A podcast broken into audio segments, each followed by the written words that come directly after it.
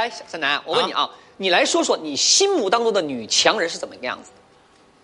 那我心目中的女强人就是一出门必须豪车，必须红地毯，后面还得跟个高大威猛的小弟，然后一咳嗽就能把方俊老师吓得肝胆俱裂的那种。又来损我是吧？边儿待着去啊！我啥时候身后跟一个高大威猛的小弟了啊？不就一回头连看不见？哎呀，那助理那？小南，喂，谁还说我？哎呀，沈南的想法可以说是很多人对女强人的思维定式，认为女强人必须事业有成。那如果事业要败落了呢？而且也没能像小青姐那样东山再起呢，还算不算女强人呢？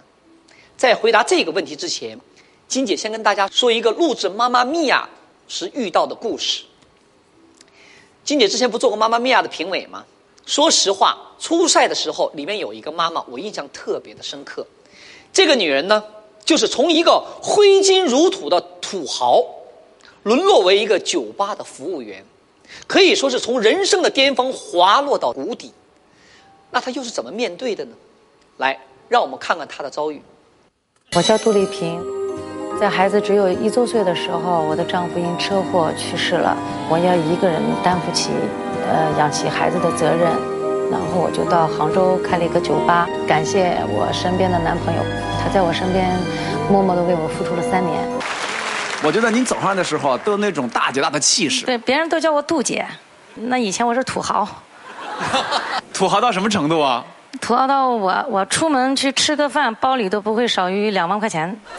那那个后面服务员等着呢，等我发小费呢。现在是打工妹，现在我在酒吧里面就是啥都干，做做接待啊，然后点点单呐、嗯，是有时候洗洗碗、洗洗盘子都行。怎么会呢？从土豪怎么变成打工妹了呢？破产了呗，做生意被朋友骗了。在我最困难、最没钱，而且最胖、最丑的时候，他看上我的。我是希望他不要因为我了跟他父母闹决裂，然后也希望他的父母，呃，看到我的好，然后看到我们俩的感情是真的，因为得到祝福的婚姻才是幸福美满的。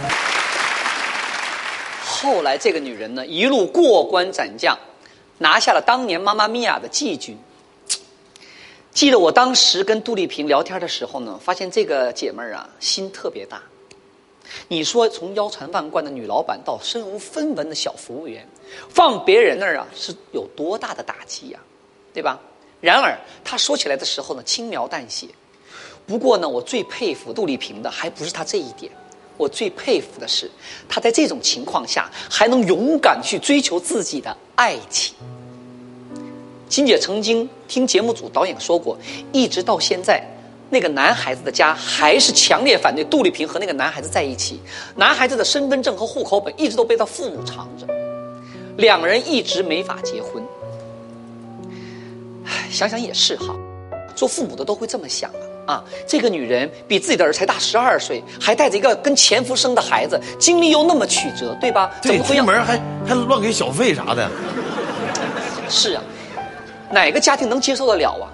但是通过这个故事呢，我发现杜丽萍真的是一个内心非常强大的女子。用她自己话来说，在她最穷最落魄的那段时候呢，有人对她说爱，她一开始是躲避的。但是，当她感觉到对方的真心的时候，就义无反顾地顺从自己内心的声音。虽然杜丽萍现在仍然不是一个事业成功的女性，他们的爱情也没有得到男方家庭的祝福，但我打听到的情况是，他们两个现在在丽江带着孩子，有个十几平米的小家，过着幸福的小日子。勇于承担，从头再来是女强人，不畏世俗，坦荡追爱杜丽萍，也足够称得上是金姐心目里的